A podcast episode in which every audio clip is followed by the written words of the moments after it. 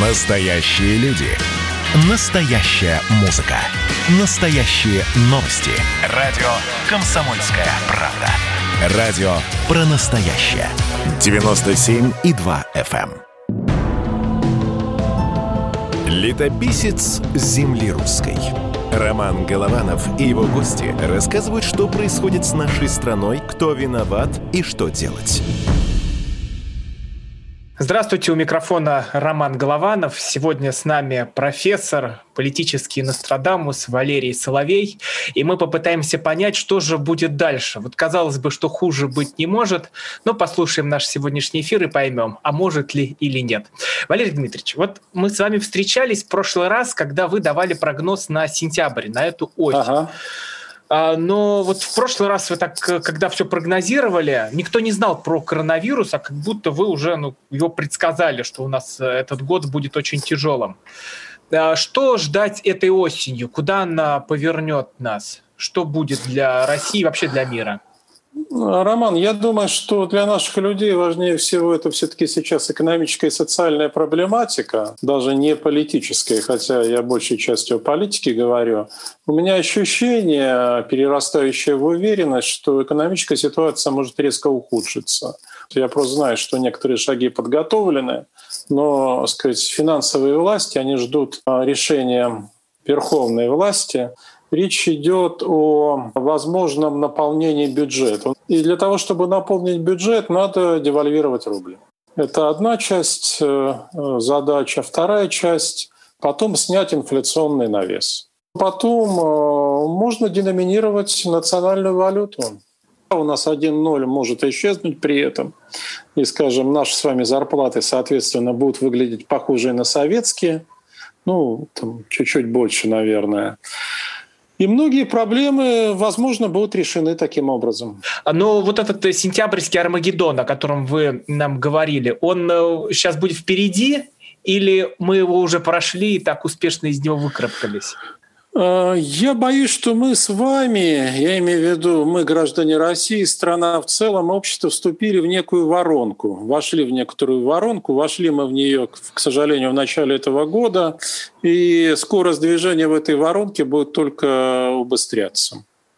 То есть я думаю, что все следующие шаги будут становиться все более рискованными для стабильности и нести все большие проблемы. Но именно вы говорите, что это власть э, будет идти на эти шаги. А, власть действует в определенных рамках. Давайте так. Значит, эти рамки задаются в том числе для финансовых властей понятно, нефтяными ценами. Они задаются отчасти санкциями, хотя в меньшей степени, чем мы боялись. Но мы не знаем, какие санкции могут воспоследовать после э, итогов президентских выборов в Соединенных Штатах. Потому что мы не знаем, кто победит и какова будет политика, допустим, демократической администрации, если таковая в Соединенных Штатах утвердится. Это тоже э, некое внешнее по отношению к нам обстоятельство. Э, но это очень серьезное ограничение. А кто победит? Потому что в прошлый раз Трампа вы предсказали.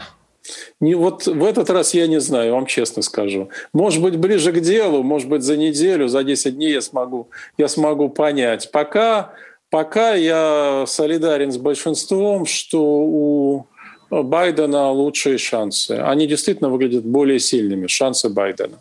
И если приходит Байден, то что он для нас сделает? А вот здесь опять же вопрос открытый. То есть есть э, общепринятое или общеразделяемое мнение, что Байден будет против нас применять жестко. Ну, не столько он сам, сколько люди, которые находятся рядом с ним. А там есть, кстати, даже часть республиканского истеблишмента в виде Кандализа Райс, допустим. Да, значит, они готовы применить жесткие санкции против России. Но есть некий голос, я бы сказал, там, геополитических реалистов, которые говорят, что если мы будем использовать по отношению к России жесткие санкции, то она бросится в объятия Китая. Нужно ли это нам? И вот будет, видимо, идти внутренняя дискуссия, на самом деле она уже даже сейчас идет между сторонниками жесткой линии и сторонниками реалистической линии. И мы не знаем, кто из, э, какая из этих групп возьмет вверх. Но так или иначе, насколько я представляю, Кремль готовится в случае победы демократов к ухудшению ситуации. И поэтому, вот, допустим, те финансовые шаги, которые мы с вами ранее обсуждали, я считаю, что было бы, наверное, разумно превентивно предпринять перед э, перспективой ухудшения этой ситуации. Усилением санкционного давления, отключением SWIFT, попытками введения частичного нефтяного эмбарго. Полное эмбарго ввести невозможно, но частичное можно попробовать. Ну и тому подобное, честно говоря, крайне малоприятные вещи для российской экономики соответственно, для нас с вами. Роман? А в случае победы Трампа э, все останется как есть или он тоже непредсказуем? Э, знаете, как ни странно, может, ну почему странно, может стать для нас даже лучше, потому что считается небезосновательно, что у Трампа и Путина есть некое личностное психологическое взаимопонимание. Насколько я знаю, это справедливое предположение. И поскольку для Трампа это будут уже последние сроки, ему переизбираться точно не надо будет, и обнулить сроки невозможно в Соединенных Штатах, да, то поэтому он может забросить чепчик за мельницу и попытаться сделать некие шаги навстречу России. Но что сдерживает Трампа, это то, что называют институты, это Конгресс, это масс-медиа и глубинное государство, бюрократия. Я вот до, допустим, наступления пандемии довольно плотно общался с американскими бюрократами. Я могу сказать, что в общем целом это средний уровень чиновников. Ну, это естественное большинство. Они настроены, честно говоря, очень критично по отношению к собственному президенту. И они считают, что он действует, по крайней мере, в отношении России в ущерб интересам Соединенных Штатов. И они, естественно, пытались его политику сдерживать и ограничивать. Ну, на самом деле и в России же это часто бывает. Вы прекрасно знаете, что жалует царь, да не жалует псарь.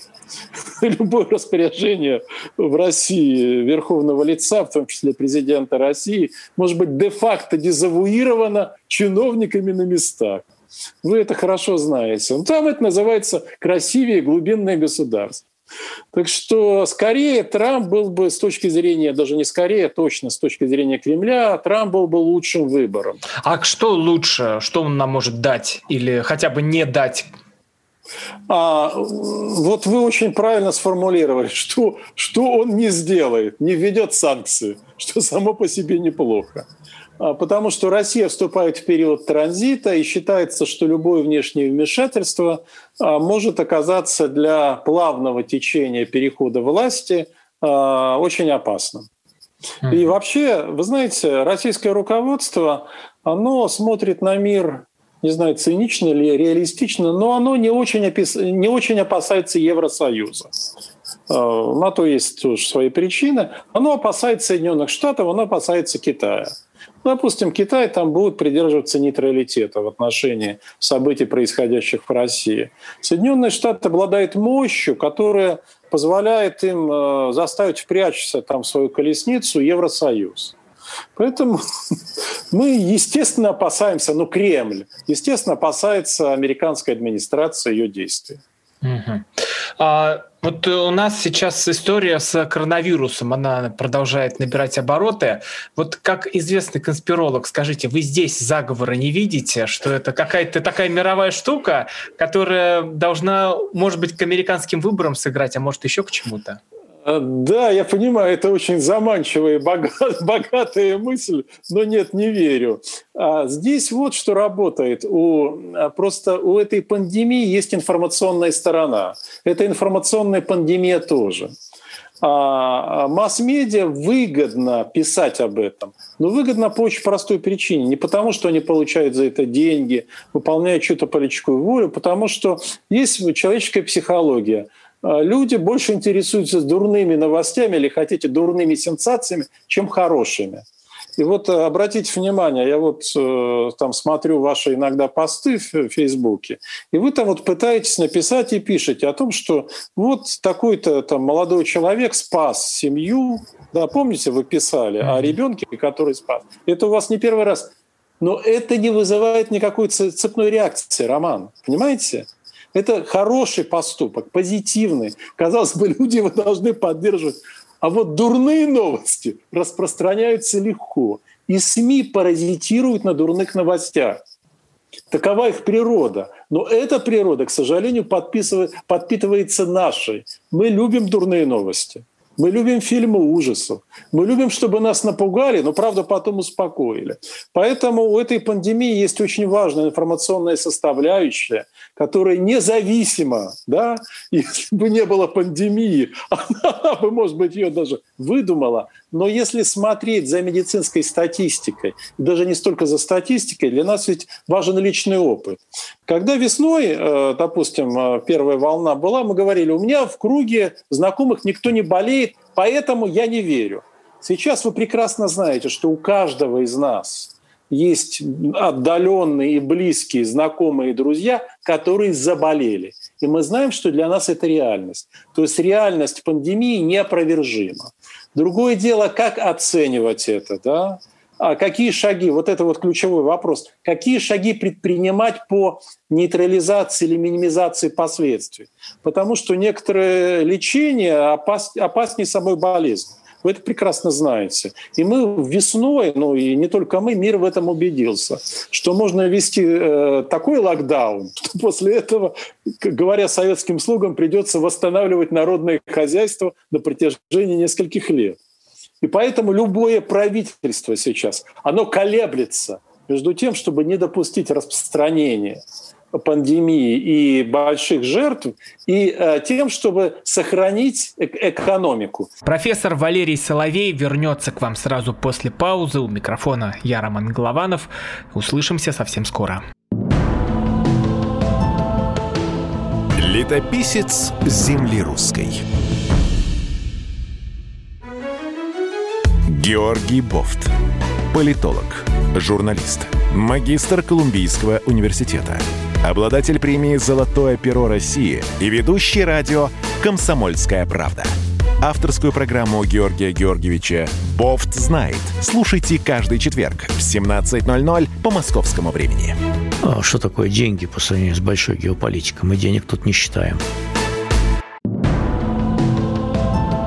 Летописец земли русской. Роман Голованов и его гости рассказывают, что происходит с нашей страной, кто виноват и что делать. У микрофона Роман Голованов. Вместе с нами профессор Валерий Соловей, политический Нострадамус. Рассказываем, что нас ждет дальше, политические и экономические прогнозы. А этот коронавирус, он себя еще покажет? Он может там обрушить мировую экономику или же можно назвать его толчком для всех этих взрывов, там, которые происходят по всему миру. Бунтуют-то везде, не только там Абсолютно верно. а в Америке даже. Абсолютно верно. Это очень важный, но Э, количественно пока неопределяемый фактор. Мы не очень понимаем, какой он вклад внес в политическую динамику. В Соединенных Штатах, безусловно, внес вклад. Но мы не можем сказать, что коронавирус повлиял на конфликт на Горном Карабахе. Мы вряд ли с вами можем сказать, что он повлиял на политический кризис в Беларуси. Это крайне маловероятно. Ну, можно попытаться проследить, но никаких свидетельств в пользу этого предположения нет. А, да, в целом он негативно повлиял на экономику, безусловно. Но а, судя по тем оценкам, которые я знаю, это оценки исходят от российского правительства, от правительств других, по крайней мере, европейских стран, они полагают, что в общем целом к поздней весне следующего года, к лету, если быть точным, удастся более или менее из этой ситуации выйти. То есть будут сохраняться какие остаточные меры предосторожности, но они надеются, а, на выработку популяционного иммунитета, о чем мы говорили, б, на появление вакцин. Сейчас вот в Великобритании исследуется, точнее, на испытаниях по чуть ли не 11 вакцин. В России две, вот Путин сказал об этом. Ну, там в Соединенных Штатах еще. И третье – это появление лекарств, эффективных лекарств и протоколов. И мы, наверное, к этому времени а, не заведем коронавирус до уровня гриппа. Да? То есть грипп, конечно, это очень неприятная и временами опасная болезнь, но мы научились с ней жить. И даже сейчас, несмотря на тяжесть проблемы, реакция людей не столь алармистская, как было весной. То есть есть проблемы с санитарной системой России, со здравоохранением. Это все понятно. Но люди реагируют иначе, у них нет панической. Они знают, что это проблема, что это серьезная болезнь, но что есть средства, которые помогают с ней справиться. То есть некий алгоритм, решение. И я думаю, ну не только, точнее я, я думаю вслед за теми оценками, которые я видел, что, наверное, к лету вот это вот ощущение того, что это еще одна болезнь, с которой нам придется жить, станет преобладающим. Ну, не закрываются же экономики из-за гриппа, правильно? Общение людей продолжается. Да, мы знаем, что есть меры предосторожности. Да, наверное, мы будем носить маски иногда, время от времени. Вот, хотя мне это категорически не нравится, но тем не менее, видимо, придется это делать. То есть выработается такой новый модус вивенди, новый образ поведения человечества. Но изменит ли это основы человеческого бытия? Нет, не изменит. Вот пока нет причин полагать, что основа изменится. Мы все остаемся теми же самыми, что и были. Валерий Ильич, я уже читал в интернете такие мемы, где говорят, что календари на 21 год уже можно не продавать. Не тратить деньги на их печать. Вы можете проследить вот от э, сегодняшнего дня, там, месяца до где-нибудь Нового года, может быть, э, там, первых месяцев 2021 года, что нас ждет? Вот как будет дальше все развиваться? Потому что то здесь вспыхнуло, то здесь вспыхнуло. Люди уже по-настоящему не то что боятся, наверное, привыкли к этому. Вот, смотрите, Роман, вы говорите «привыкли». Это ощущение э, в России не оставляет но оно у нас вызывает какую-то отупелость, вам не кажется? Мы вот на что, все... Что, что вы в это вкладываете? А какое-то безразличие. А, вот такая, ну, знаете, в этом моральная, есть, да. Моральная, психологическая привычка и моральная тупелость. Вот там сжигает себя журналистка. И, в общем, ну, ну реакция довольно, к сожалению, спокойна происходит то, ся, пятое, десятое. Поэтому нужны какие-то очень сильные стимулы, очень сильные вызовы, чтобы общество вышло из состояния равновесия. Это первое. Второе. Эти, конечно, стимулы должны находиться и вызовы внутри России, а не вовне. Что бы ни происходило в Беларуси, что бы ни происходило в Карабахе, что бы ни происходило в Соединенных Штатах, Германии, в Литве, Латвии, честно говоря, нас не очень занимает. Ну, это сугубо умозрительный интеллектуальный интерес. Поэтому нас заденет только то, что будет происходить здесь, безусловно. Что это может быть? А первые вещи я сказал. Это может быть серьезные финансовые проблемы, если, они, если будет меняться государственная политика в области денежного оборота. Да? Ну так вот я абстрактно сформулирую. И вторая проблема, если мы вступим, а похоже на это все уже очевиднее, вот в наступающем году в транзит власти. Но это именно в следующем году произойдет, я хочу подчеркнуть. То есть сейчас идет подготовка, сейчас вырабатывается модель. Владимир Владимирович думает о том, какие ему решения в конечном счете принять то есть какую модель транзита ему принять. Но сам транзит, он не будет откладываться ни до 22 ни до 23 года. Все произойдет в следующем году. И само по себе это обстоятельство способно вызвать очень сильный стресс и очень сильные реакции и стать толчком к политическому кризису. Это просто такая, знаете, аксиома. Да? Когда вы меняете власть в такой стране, как Россия, это всегда чревато политическим кризисом. Конструкцию власти, подчеркну. Это не переход же власти от Путина Медведеву или обратно, как это, помните, происходило на нашей с вами памяти. Это нечто основательное, более гораздо основательное. А, Роман? А вот а вот дальше что будет происходить? Вот сейчас, если мы с октября, то что нас в ближайшее время ожидает?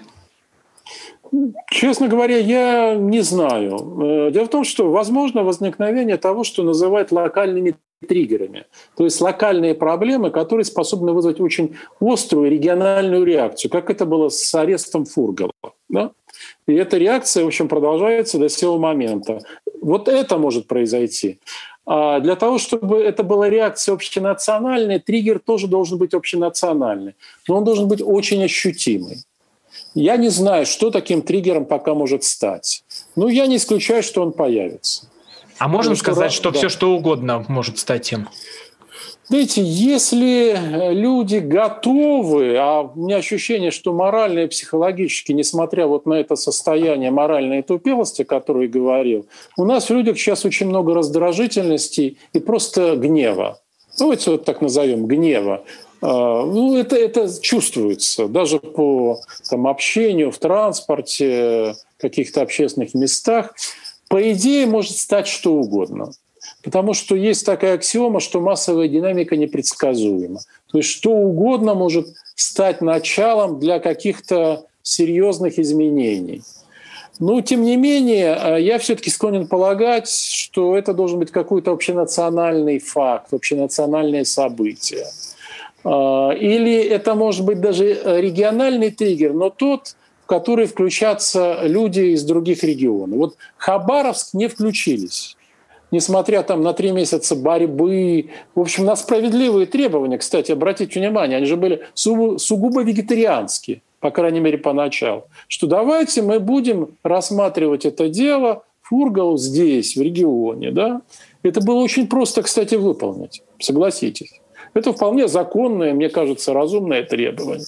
Так вот, если какой-то региональный триггер будет поддержан хотя бы частью регионов в России, это станет общенациональной проблемой. Или наоборот, появится общенациональная проблема, которая вызовет общенациональную реакцию. Вот, Роман, мы находимся просто в области уже гаданий в прямом смысле слова. Ну, то есть есть некий исторический опыт, вот он есть. Да, но он показывает, и тут вы правы, что триггером может стать что угодно. Людей, наверное, больше всего волнует собственный кошелек. Вот этот экономический Это кризис, правда. он, он от, откладывается, который на сентябрь обещали? Да он на самом деле идет. Он на самом деле идет. Просто мы не очень понимаем, какая будет на него реакция. Реакция скорее отложенная, потому что то, что мы с вами сейчас видим, это снижение жизненного уровня. Это факт. Это рост э, недовольства. Это тоже факт это нарастание там серьезнейших проблем. Они сейчас э, скорее проецируются в какую-то бытовую сферу, там, ну, не знаю, мордобитие, да, драка с соседями, рост потребления алкоголя. Но ну, надо смотреть статистику, я не знаю во что это выливается. Но я чувствую, что очень выросло раздражение. Я думаю, что вы, скорее всего, это тоже ощущаете. По крайней мере, в Москве. Вот вы с Твери вернулись, и не знаю, как там, в Москве это ощущается. А что с этим раздражением делать? Как можно его взять и ну, направить уже в нормальное русло? Вывести людей из трясучки? Вывести людей из трясучки. Вот э, что их больше всего, мне кажется, угнетает, угнетает, это даже не столько отсутствие денег, но у нас, честно говоря, люди привыкли к тому, что нехватка денег может быть почти перманентной. Отсутствие перспективы они не видят для себя никакого будущего, у них нет образа будущего. И поэтому власть, которая говорит о том, что она будет реализовывать национальные проекты в виде дорожного строительства и создания инфраструктуры, не понимает принципиальные вещи. Это не формирует у людей образа будущего, понимаете? Если вы строите дороги, это важно. Люди не понимают, как это на них влияет. Это на них никак не влияет. Должно быть нечто, нечто, что у них бы вызывало позитивные эмоции. Позитивные эмоции вызывают следующее. Вот нам сейчас скверно, да, мы знаем это. Мы знаем, почему это происходит, но у нас есть возможность, у нас есть шанс изменить свою судьбу. Вот нам там рассказали, как это будет наша судьба меняться, что у правительства есть такие-то планы. Профессор Валерий Соловей у микрофона, Роман Голованов тоже здесь. Мы сейчас на небольшую паузу уйдем и вернемся. Оставайтесь с нами. Летописец земли русской. Про общение, про обмен информацией, эмоциями. Миша, я не могу это письмо не прочитать. Вас приветствует город-герой Минск. Спасибо вам большое за вашу передачу. Слушаем вас всем цехом. Так, ну вот такой вот э, наш соотечественник из Пекина привет передает. Вот, э, но мы, с другой стороны, очень рады, что нас в Грузии слушают. Привет. Гамарджоба. Гамарджоба. Оттуда самые главные мировые новости у нас приходят. Мир стал плотнее, да, он стал более спрессованным. Комсомольская правда. Это радио.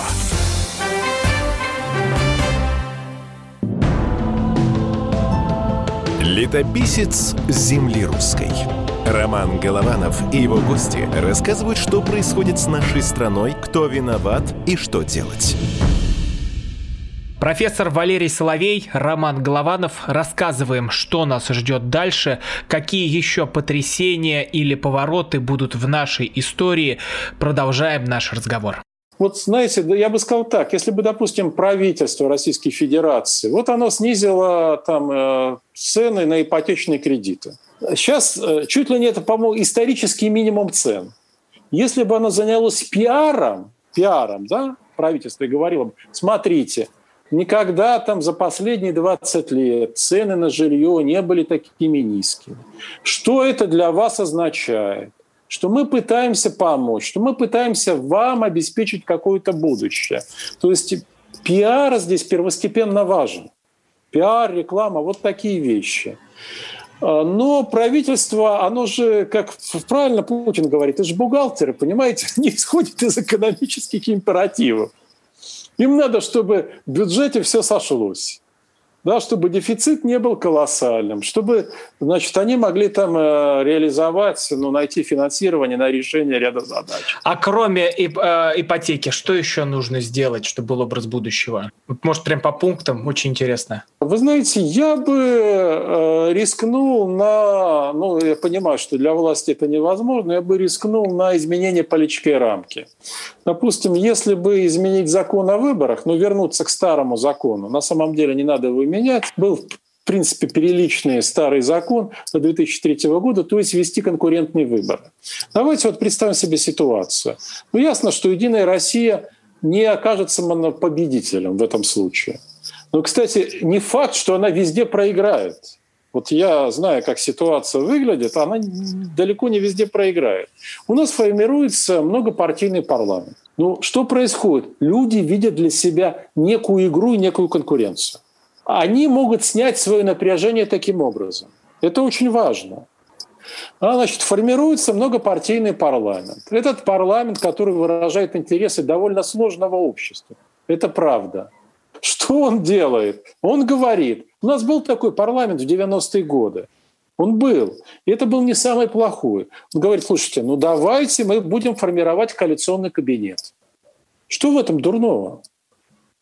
То есть, понимаете, когда вы начинаете размораживать политическую жизнь, даже не меняя там условно основ самой системы. Ничего же особого при этом не меняется. Но ведь у нас Вы будет даете... 21 год, и там, я насколько понимаю, создаются партии уже специально под это, чтобы ну, сделать ощущение вот, борьбы. Вот, вот, Роман, вы же сами сказали, партии специально под это, чтобы создать ощущение борьбы. Но люди же в состоянии отличить э, мимикрию, да, там, камуфляж от, э, подлинного, от подлинной конкуренции. То есть, допустим, партия «Новые люди», у нее есть какой-то потенциал. За счет того, что называется «Новые люди», она новая. Действительно есть. Но это ненадолго. Ведь надо не а, заниматься имитацией, а надо решать некоторые проблемы. Надо создавать для людей возможность влияния, участия в политике и влияния на политику. Наши люди все-таки достаточно разумны. Понимаете, они, э, это совсем не то общество, которое было в момент крушения СССР, когда было много иллюзий, э, много несбыточных надежд, не, совершенно неосновательных. Оно, в общем-то, не так многого хочет. Оно что хочет? Повышение уровня жизни. Оно хочет, чтобы к нему относились с уважением. Мне кажется, это вполне естественное требование. Оно хочет, чтобы суд работал. У нас судом проблемы. А вот это, наверное, уже третье после да, политической правильно. жизни это, это реформа, суд. Это реформа правовой системы, конечно. Суд должен работать. А, он не должен быть э, то, что называют позвоночным судом. И все это прекрасно ощущают, потому что люди куда идут за справедливостью в России? У нас охотно судятся, идут в суд. И эта последняя инстанция не срабатывает. Э, раньше там в советское время, я помню, шли в райкомы партии, та инстанция срабатывала райкомы партии. По крайней мере, в России точно совершенно. Я не берусь судить там о республиках э, Средней Азии, но в России это работало, я знаю. Сейчас им некуда обратиться. Дайте им возможность справедливого разрешения своих проблем. Они в этом нуждаются. Вот мы с вами назвали три пункта. Пожалуйста. Да? И четвертый я бы еще добавил бюджетный федерализм. Обратите внимание, я не говорю там, возвращение к основам там, федерализма политического. Слушайте, у регионов должно оставаться больше денег. Понимаете? Они не должны быть такими просителями у Кремля, у администрации, у правительства, которые в зависимости от своих желаний или нежеланий определяют, кому сколько получать. Нет. Регионы должны оставлять в себе большую, чем сейчас, часть доходов, безусловно ну, хотя бы не меньшую, я имею в виду там в процентном соотношении, чем на рубеже 90-х и нулевых годов. Вот вам, пожалуйста, шаги, которые способны резко изменить к лучшему причем там в течение года ситуацию в стране, и сформировать ощущение перспективы. Ну и сюда же, наверное, надо отнести, чтобы человек мог развиваться в своем регионе, а не обязательно ехать в Москву, Петербург. А, совершенно верно. А вот смотрите, если у региона остаются деньги, да, то, наверное, эти деньги, ну, я понимаю, что там не все будут хорошие губернаторы и чиновники, часть останется коррумпированным. Для этого, кстати, нужны конкурентные выборы, что люди сами могли решать. Значит, тогда остается часть денег, больше возможностей. Потому что Москва – это, конечно, привлекательное место, но это город, где тяжело жить. Да, где э, там из-за логистики ряда проблем, ну, не очень приятно, честно говоря. Наверное, многие бы остались. Многие бы остались у себя. Не все, но многие. А, это бы, опять же, сняло там э, или разрядило социальное напряжение, создало бы, это очень важно. Россия огромная страна, нам нужны точки роста. Да?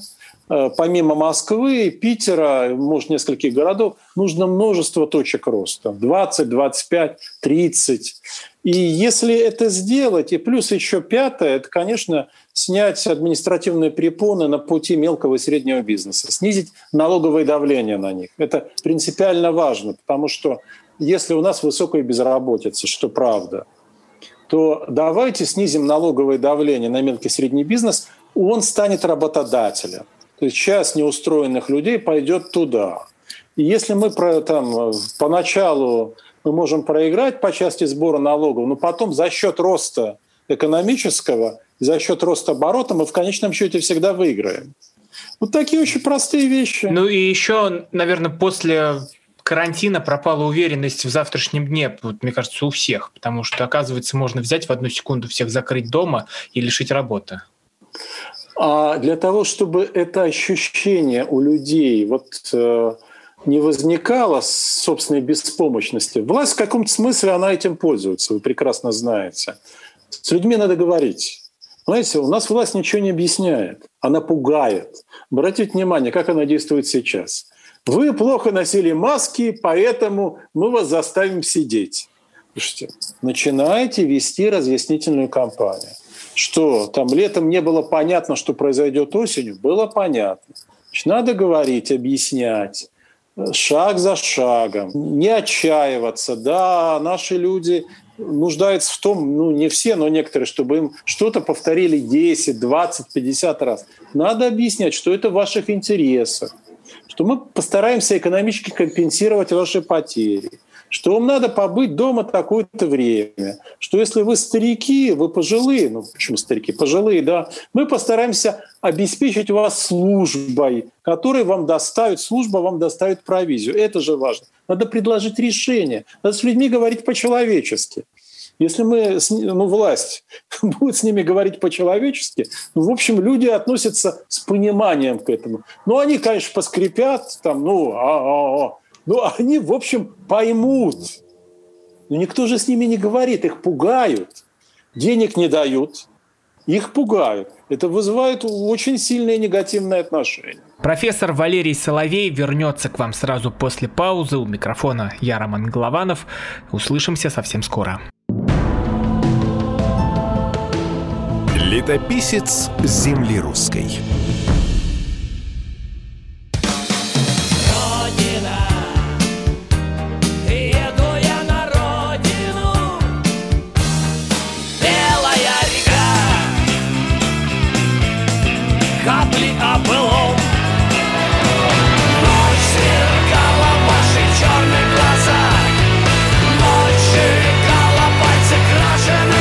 «Комсомольская правда». Радио поколения ДДТ».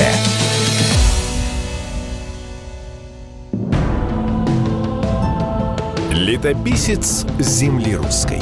Роман Голованов и его гости рассказывают, что происходит с нашей страной, кто виноват и что делать. Профессор Валерий Соловей рассказывает, что с нами будет дальше и советы, как нам сохранить себя. Роман Голованов у микрофона, мы возвращаемся к разговору. Валерий Ильич, а вот этот Армагеддон 2020 года, он же не закончится под бой курантов и выступление президента, он же продолжится и дальше, верно? И 21 год это будет продолжение 20-го? А, да, абсолютно верно. Это все продлится до начала 22 года. только в 2022 году мы можем ожидать некой стабилизации.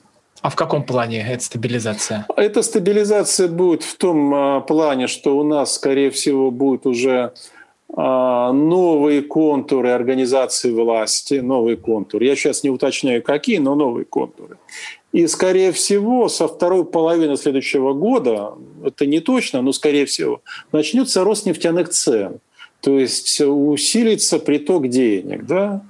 Поэтому только в 2022 году. Ну и плюс, я думаю, вот за весь, э, за конец этого и следующем году люди, мне кажется, могут выплеснуть и исчерпать свою негативную энергию. И очень много накопилось в России.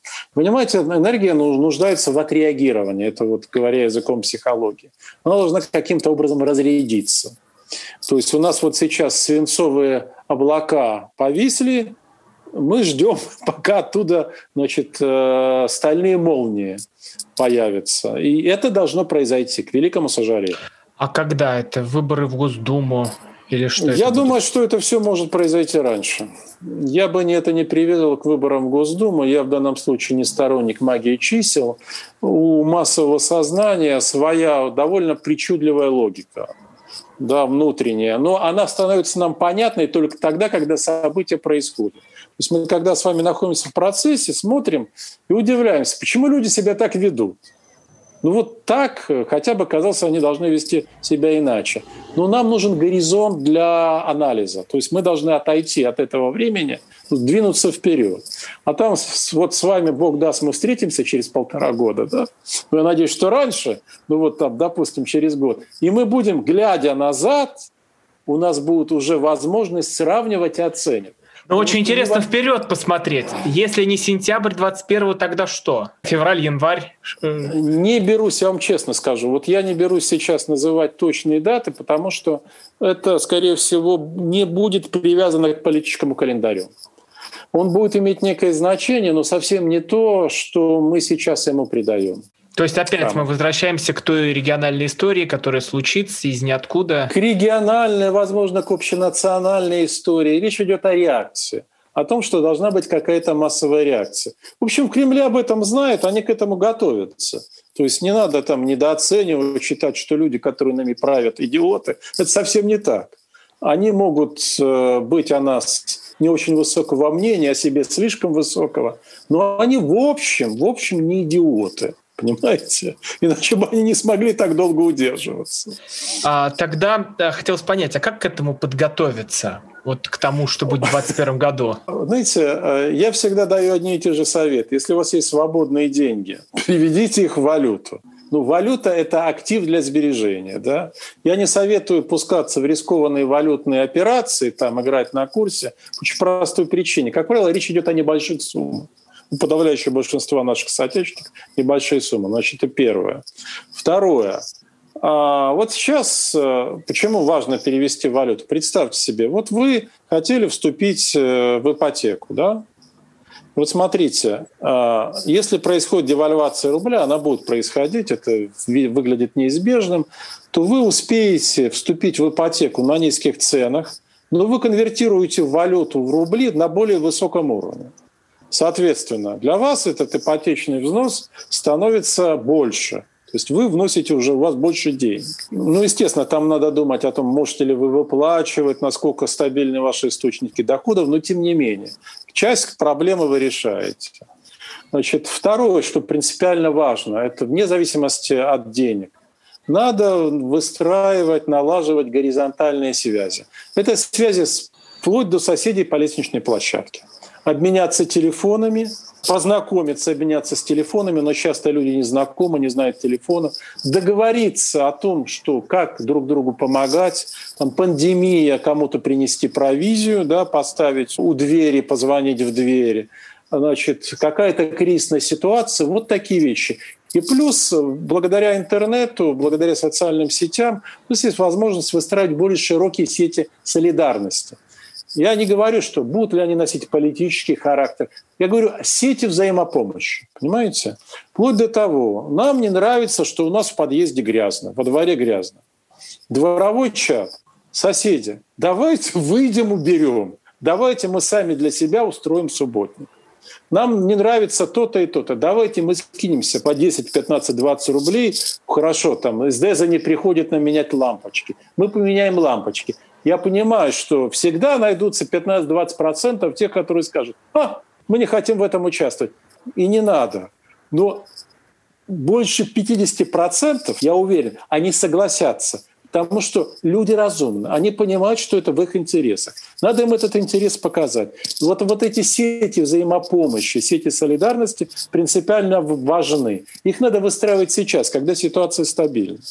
Потому что потом, когда она, не дай бог, начнет ухудшаться, будет уже просто не до этого. Могут быть панические реакции.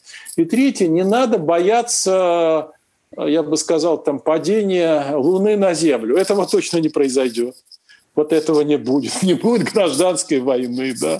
Ничего, вот таких страхов распространенных не будут нас там под видом, допустим, прививок от э, коронавируса, э, я не знаю, там, вводить какие-то опасные... Этого ничего не будет. Чипировать. Чипировать, да. Вот, ну, то есть попытаться э, сохранять здравый смысл, это очень важно. И чувство юмора. Да, самоиронии. Сам, понимаете, мы в России очень охотно шутим над другими. Причем это часто скверные тяжелые шутки в виде сарказма, от откровенных оскорблений. А вот важно сохранять чувство самоиронии. Это очень помогает сохранять психическое здоровье. И еще очень важно заботиться о детях. Это чрезвычайно важно чрезвычайно. А вот с соседями надо договариваться. Если есть дети школьного возраста, да, там у соседей, чтобы они обеспечили пригляд именно за детьми. Это очень и очень важно. Может быть, я вот это сейчас последним пунктом называю, может быть, это чуть ли не самое важное, и на этом проще всего договориться как раз. То есть создать mm-hmm. вот такую сеть взаимопомощи. В том числе договариваться о том, что сейчас э, дети находятся на дистанционном обучении, дети старших классов. Вот там кто-то говорит, я инженер, я хорошо знаю математику, я знаю то, вплоть до того, что родители будут учить детей да, в небольших группах. Валерий Спасибо Соловей вам. был с нами, Роман Голованов. Вот такой прогноз. Всего доброго. Спасибо. До свидания. Летописец земли русской.